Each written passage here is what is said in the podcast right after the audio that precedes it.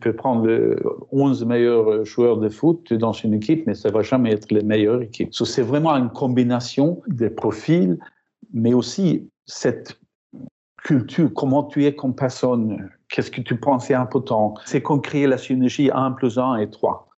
Et, c'est ça qui, pour moi, le culture de l'entreprise. Bonjour et bienvenue sur le Mouton à 5 pattes, le podcast qui vous présente le recrutement sous forme de rencontres, d'histoires insolites et d'interventions d'experts. Le Mouton à 5 pattes, animé par moi-même, Stéphanie Renier, cofondatrice de Gentis Recrutement, s'adresse aux recruteurs, aux candidats à la recherche d'un emploi, ainsi qu'à toutes les personnes évoluant dans le monde des ressources humaines, ou encore aux managers qui rencontrent des difficultés à trouver leur mouton à 5 pattes.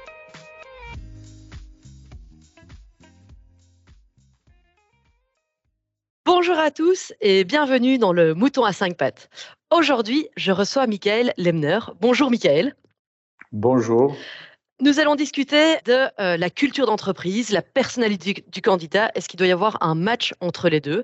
Alors, Michael, euh, je vais essayer de, de, de résumer euh, votre grand parcours. Vous êtes celui qui a lancé H&M en Belgique, en France, également voilà à la tête ben, de New Look. Vous avez également été le CEO de Lola Elisa, donc vraiment le spécialiste, on va dire, du commerce de détail. Vous êtes également le cofondateur de Redview président de Tridis et membre du conseil d'administration de LiveCrew. Et vous concentrez également sur les startups dans tout ce qui est distribution technologique.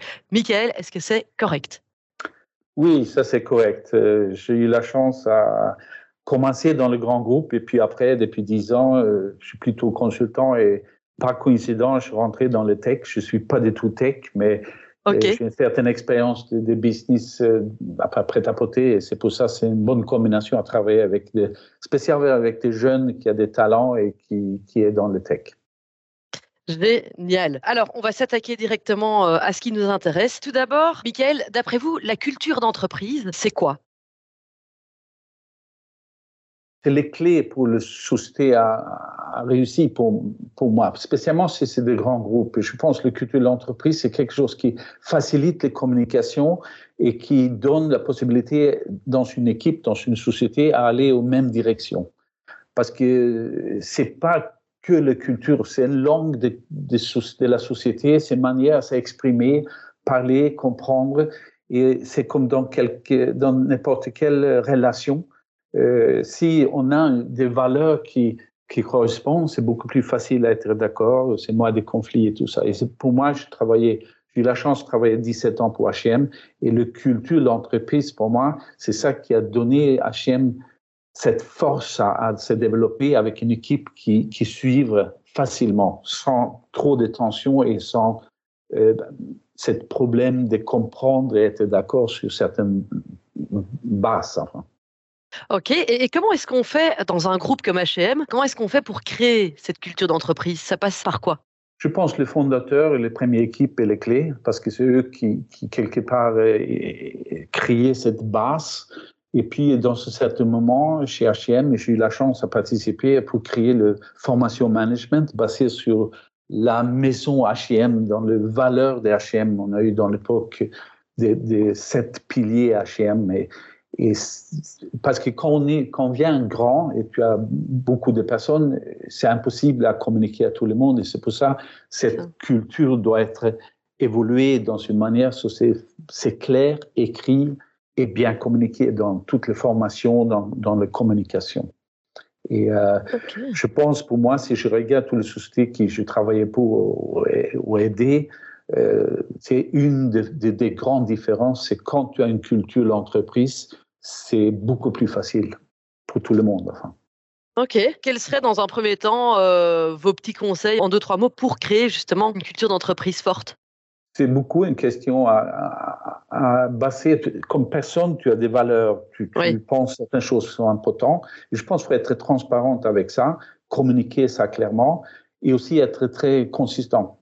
Ça veut dire, on ne peut pas dire euh, c'est bleu aujourd'hui et rouge demain. Non. So, et, et, une fois quand tu as une société, tu es CEO ou, ou un fondateur, tu dois réfléchir bien, c'est quoi mes valeurs, comment je communique ça. Et, et ça, c'est ça qui crée la base. Après, c'est le choix. Et c'est pour ça que c'est intéressant dans le recrutement. Comment lier c'est parce que l'expérience et, euh, je veux dire l'éducation, ça c'est pour moi le, les valeurs hard, c'est les bases. Mais à côté de ça, et c'est ça qui crée la différence entre une bonne recrutement et une moins bonne, c'est quand on peut lier ça avec les valeurs, quand les, le, personnalité correspond quelque part avec les valeurs, valeurs euh, de la société. Euh, c'est le soft, c'est les valeurs soft qui est beaucoup plus difficile, mais pour moi, le clé entre des bonnes et enfin, the good or the great recruitment. Ok, et euh, ben, justement, donc pour vous, toutes les personnalités ne peuvent pas s'intégrer dans toutes les entreprises? Non. Et je compare toujours ça avec les sports. Euh, tu peux prendre les 11 meilleurs joueurs de foot dans une équipe, mais ça ne va jamais être les meilleures équipes. So, c'est vraiment une combination des, profils, mais aussi cette culture, comment tu es comme personne, qu'est-ce que tu penses est important. C'est qu'on crée la synergie 1 plus 1 et 3. Et, c'est ça qui, pour moi, le culture de l'entreprise. Mais c'est pour ça aussi, quand je parle de recrutement, et je quand même fait beaucoup, ça a été toujours le plus difficile parce que le, CV, le, le, formation et tout ce qui est base d'un profil, ça c'est assez facile quelque part. Enfin, je dis pas c'est facile, c'est pas facile, mais, mais c'est assez facile comparé avec, et spécialement quand tu fais des recrutements euh, externes, ça veut dire tu aides une société et tu as une cliente, un candidat. Comment lier les deux? Comment comprendre le culture de l'entreprise et lier ça avec les personnalités? Tu n'as pas beaucoup de temps, et c'est pour ça que je trouve c'est un peu le clé, c'est le grand challenge. Ah, c'est oui, c'est ce qu'on remarque également euh, bah, au sein du recrutement, justement, dans les agences de recrutement, que souvent, c'est très dur de comprendre aussi euh, les soft skills qui sont vraiment vraiment recherchés euh, par une entreprise quoi. Qu'est-ce qui se passe si on engage un, un candidat qui n'est pas culturellement adapté à une entreprise? Non, pour moi, le, le, problème, c'est ça vient facilement des, des comprend pas vraiment qu'est-ce que ça veut dire. Ça peut être une manière de s'exprimer parce que si tu as une, une, autre valeur, tu penses différemment. Je ne dis pas tout le monde doit avoir exactement le même, mais c'est la base. Est-ce que je, par exemple, prends le style management. Tu as certains qui est très hiérarchique, qui, qui pensent le boss décide tout, et autres qui travaillent comme une équipe. Si tu mélanges les deux dans une équipe, c'est très difficile, par exemple. Mais c'est plus de ça. Chez H&M, par exemple, une des valeurs qui a été conscience du coût. Si certaines n'a pas cette valeur de base, euh, quelqu'un pense toujours c'est mieux à, dépenser, ok, avec une certaine intelligence, et autres pensent non, il faut faire attention. Ça peut être facilement devenir des conflits ou les tensions, je veux dire. Et du coup, bah, vu que ça crée des conflits et que ça crée des tensions, je suppose évidemment que ça peut également être une raison de la diminution de la productivité. Tout à fait, absolument, mais, largement. Et c'est pour ça, je pense, quand tu recrutes les gens, dans l'époque où j'ai fait ça moi-même, logiquement, on n'a pas utilisé vraiment des recruteurs, c'était plutôt interne dans la société. Et c'est pour ça cette nouvelle tendance, si je veux dire, c'est pas nouveau, mais, nouveau dans le contexte de 20-30 ans. Ouais. C'est cette dimension qui, je pense, est difficile. Et aussi pour la vraie euh, chasseur de tête des, des exécutifs. Il prend beaucoup de temps pour comprendre la société et au même temps de temps pour comprendre le candidat et lier les deux. Et, euh, enfin, c'est pas pour moi donner les conseils, mais je pense, euh, si tu es jeune et tu travailles, tu peux faire ça dans une manière assez simple. Tu lire euh, beaucoup de la société, comment les sociétés créées, c'est quoi. tu, tu peux trouver cette valeur de base. Tout à fait. Et puis, si tu as ça comme base quand tu commences une mission, c'est plus facile après à, à, poser les questions et essayer à trouver est-ce que c'est lié, est-ce que c'est est-ce que c'est quelque chose, une connexion entre les candidats et, la société? logiquement, c'est soft. C'est pas, c'est pas quelque chose que tu sais ou tu sais pas, mais tu peux avoir un certain sentiment pour ça quand même. Et est-ce qu'il y a par exemple, euh, du, côté, du côté des candidats, est-ce qu'il euh, y aurait des exemples de, questions d'entretien à poser en rapport avec l'adéquation euh, culturelle? Absolument. Je pense, pour moi, c'est comment tu vois, le rôle d'une chef, de manager, par exemple. Il a quel rôle? Ça, c'est assez enfin pour moi concret, parce que si tu pousses un candidat, il va tout de suite euh, montrer le, le, valeur qu'il a. Non, mon boss, euh, il dit qu'est-ce qu'il faut faire, ou il, oui, il est mon coach, par exemple. Une autre, manière, c'est peut dire comment, il, comment un candidat voit le, frais. Euh, par exemple, comment tu fais le, le, société offre une, déjeuner, par exemple, tu, penses c'est quoi, comment faire? Est-ce qu'il va dire oui, je veux bien aller dans un restaurant de luxe, et ça c'est bien, ou je veux aller, je prends quelque chose simple. Bah, c'est beaucoup de choses pour, pour un peu déshabiller les candidats dans, dans les manières comme il a le valeur. Mais pour faire ça, il faut prendre le temps pour comprendre la société aussi. Oui, donc tout passe, en fait, euh, la base, tout passe vraiment par euh, la compréhension de l'entreprise, de ses valeurs euh, et, de son mode de, fonctionnement. Tout à fait. Et c'est pour ça aussi, le, client qui vous avez, qui, qui, qui, a le même recruteur et qui vous avez pour mission, plus sur mission, c'est beaucoup plus facile, beaucoup plus efficace. Parce que c'est plus difficile la première fois. Une fois quand tu as commencer, ça, ça devient plus facile. Mais je pense pour, pour avoir des nouveaux, nouveaux euh, clients, euh, ça c'est un travail de base qui, qui est vraiment important à faire pour connaître la société. Mais pas que parler avec une personne et juger, mais lire et chercher l'information de, de, cette société, comment ils fonctionnent, comment ils sont créés, c'est quoi les fondateurs, qu'est-ce qu'il a fait, parce que ça va donner des possibilités à, à, plus facile trouver de bons candidats je pense. Quelle, a été votre expérience en matière de justement mismatch, euh, inadéquation entre euh, la culture d'entreprise et la personnalité? Oui, enfin, bah, maintenant je travaille avec plusieurs startups par exemple, et tu as beaucoup de fois, tu as deux, trois fondateurs, mhm. fondateurs. Et euh, j'ai vécu quand des fondateurs sont une équipe, vraiment une, une team, tout passe sans tension, c'est facile à parler, c'est jamais trop de blabla, blabla.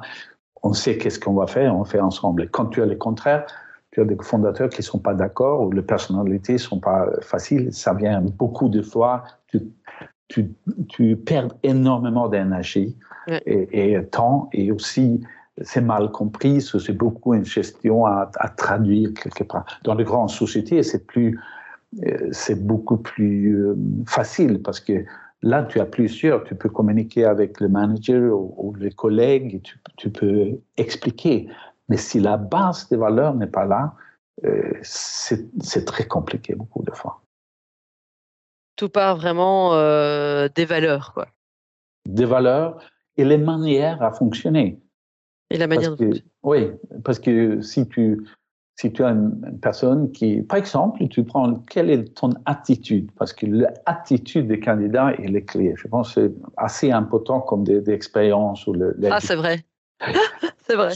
comment tu cherches l'attitude? Et si tu cherches comprendre l'attitude qu'un candidat a, et tu as une petite ou, une, base des, valeurs de la société, ça doit correspondre. L'attitude, pour moi, on dit toujours l'attitude mange les stratégies pour petit déjeuner. Bah, franchement, c'est vrai.